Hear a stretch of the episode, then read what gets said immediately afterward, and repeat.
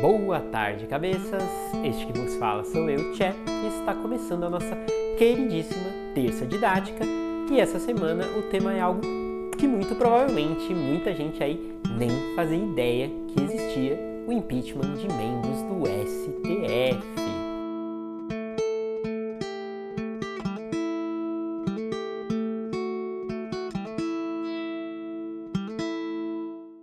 Bom, pessoal, como comentei ontem, né, reservei essa nossa terça didática para falar exclusiv exclusivamente sobre o tema do impeachment. Mais especificamente, sobre a possibilidade de membros do Supremo Tribunal Federal de sofrerem impeachments. Beleza? Isso porque na última sexta-feira, ali quase 8 horas da noite, foi protocolizado na Secretaria do Senado um pedido formal de impeachment do ministro do STF, Alexandre de Moraes pedido assinado por nada mais nada menos que o presidente da República, Jair Bolsonaro.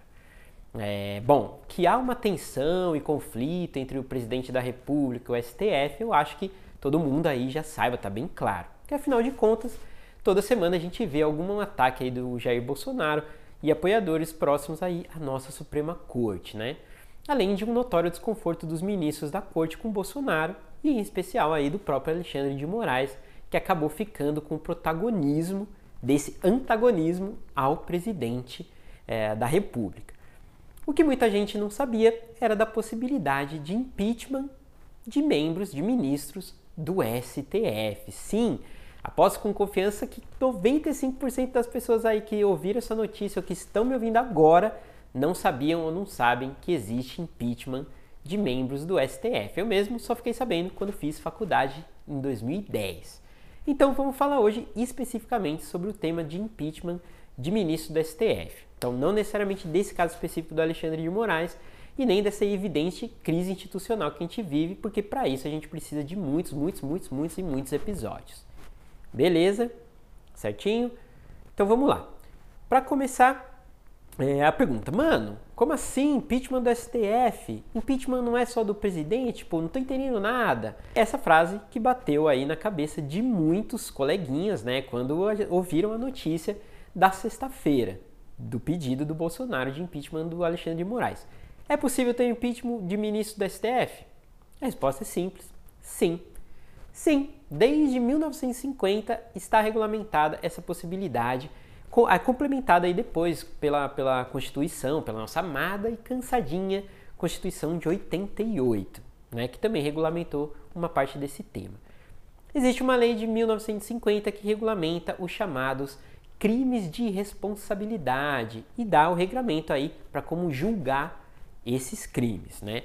É lá nessa lei 1079 onde encontramos todos os agentes públicos passíveis de impedimento, que é a palavra em português para impeachment, e são eles: presidente da República, ministro de Estados, ministro do STF, governadores e o procurador-geral da República. Legal? Aí vem aquela dúvida, aí você pode me perguntar: ah, mas e os prefeitos, Tchê? Os prefeitos também sofrem impeachment?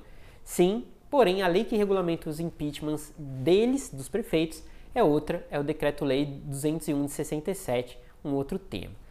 Então está lá nessa lei de 1950 que os ministros do Supremo Tribunal Federal podem sim ser impedidos.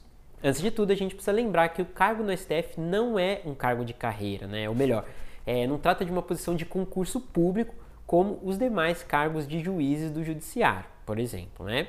É, de acordo com o nosso sistema político, com as regras, os ministros ah, do, da Suprema Corte são indicados pelo presidente da República, né? Assim como os ministros de Estado também. Aí, como a gente está falando disso, é ministro da Saúde, da Educação, Casa Civil, por aí vai. E também o Procurador-Geral da República, que também é indicado é, pelo presidente da República. Tá muito confuso? Então vamos lá, de forma simples, para que a gente entenda. Qualquer chefe do Poder Executivo pode sofrer impedimento. E justamente por eles estarem passíveis de impedimento, todo mundo que for indicado por eles também está. E por isso os cargos de ministro do Estado, ministro do STF, secretários estaduais, secretários municipais também podem sofrer impeachment. Beleza? A gente pode ver um exemplo aí, por exemplo, ou por exemplo, do, do prefeito Marcelo Crivella do Rio de Janeiro, que mesmo antes de ser preso já tinha aí nove pedidos de impeachment na conta. Nenhum prosperou, só a prisão mesmo. Tá bem claro agora? Tá mais fácil de entender? Meu povo, a gente já sabe então que existe a possibilidade de impeachment de um ministro do STF. Mas como isso acontece? Já ocorreu alguma vez? Quais são as possibilidades disso? Quem pode pedir um impeachment? Como ele vai ser julgado? A gente vai falar agora. Então, a primeira pergunta que a gente fez: quais são as possibilidades de julgamento? Aquela lei lá de 1950 cita cinco hipóteses, três delas objetivas e duas bem subjetivas de impeachment de ministros do STF.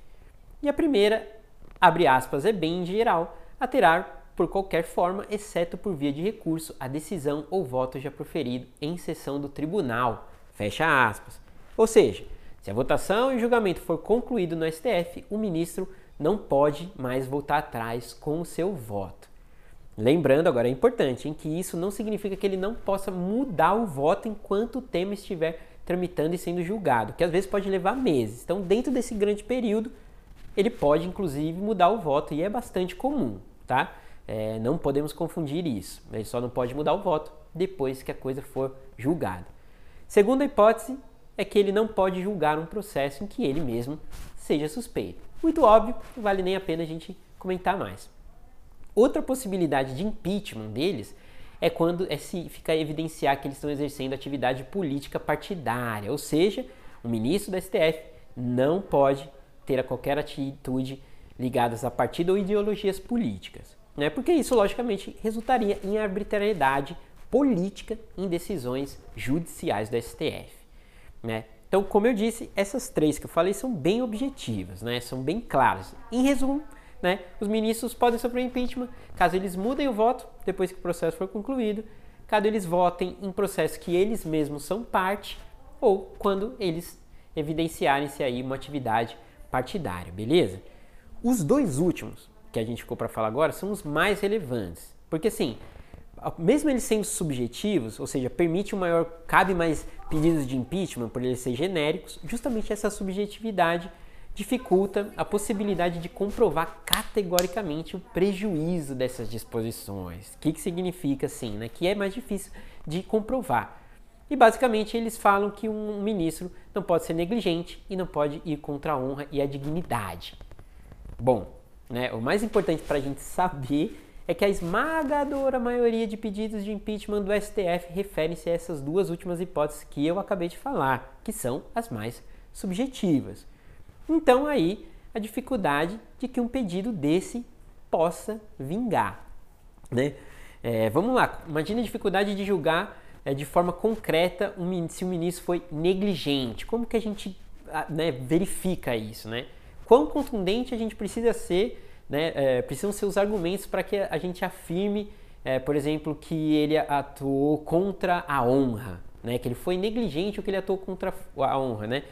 O que é honra, primeiro de tudo, né? A gente poderia ficar aqui eternamente discutindo sobre isso e nem mesmo a filosofia chegou a uma única conclusão. Ou seja, potencialmente é impossível alegar qualquer ato desonroso, negligente dos ministros. Beleza? Certinho? Um fato curioso, né? Só de pedidos pendentes de análise, que ainda estão pendentes correndo lá, são mais de 20 de impeachment, né? E no total da história, cerca de 100 pedidos de impeachment já foram protocolados contra o STF. E a liderança aí é do saudoso Gilmar Mendes, aquele que consegue ser odiado por todos, direita, esquerda, centro, uma grande façanha aí, grande Gilmar. Bom, além disso, a gente pode, precisa saber que qualquer pessoa, inclusive você aí, pode denunciar um ministro uh, do STF. Né? Ocorre que o embasamento e a contundência precisa ser minimamente aceitável, razoável. Caso contrário, esse pedido nem vai ser recebido, precisa ser bem escrito. Né? E aproveitando essa deixa, a gente fala que os pedidos de impeachment eles vão direto para o Senado Federal, que é quem vai analisar primeiro se ele recebe ou não a denúncia. Ou seja, sem entrar muito a fundo nessa fase, eles primeiro vão falar assim: não, vale a pena ou não discutir esse pedido. Né? Se o pedido for recebido, aí cria-se então uma comissão especial para analisar se a denúncia deve ou não ser julgada, né? É, e a comissão vai dar um, um, um, favor, um parecer sobre isso, não dizendo se a pessoa é julgada ou não, mas se esse, esse, essa votação do impedimento deve ir para o plenário.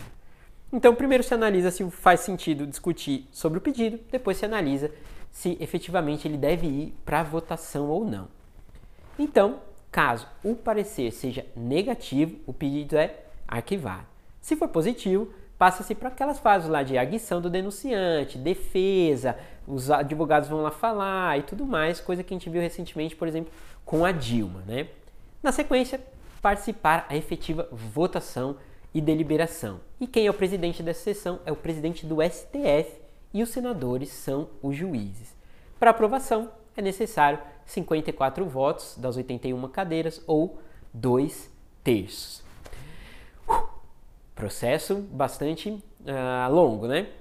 Último comentário curioso para terminar o episódio de hoje é que eu disse que já foram apresentados lá desde 50 para cá uma centena de pedidos de impeachment de membros do STF, certo? Recordam que eu falei isso no começo. Porém, na sexta-feira foi a primeira vez que um pedido foi apresentado por um presidente da República. Isso mesmo, pessoal. Bolsonaro é o primeiro presidente da República do Brasil a apresentar um pedido de impeachment contra um ministro do Supremo Tribunal Federal. Alguns vão achar um absurdo, outros vão achar um absurdo quem acha um absurdo, e eu sigo achando um absurdo a gente continuar, de modo geral, patrocinando essa polarização em detrimento de uma política, essa que a gente faz no dia a dia, né? De entendimento e respeito. E é por isso, dentre vários outros motivos, que existe a nossa terça didática, né?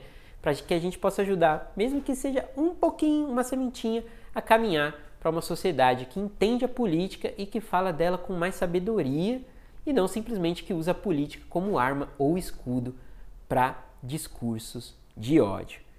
Tá ok?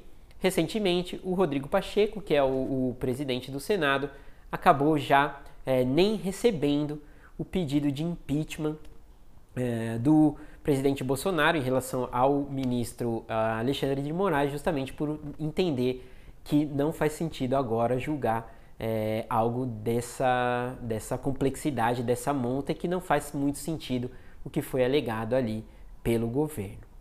Legal? Com essa última frase, terminamos o nosso Café com Tché Política e Governo de hoje, a nossa terça didática. Nos vemos amanhã, quarta-feira. Um grande abraço.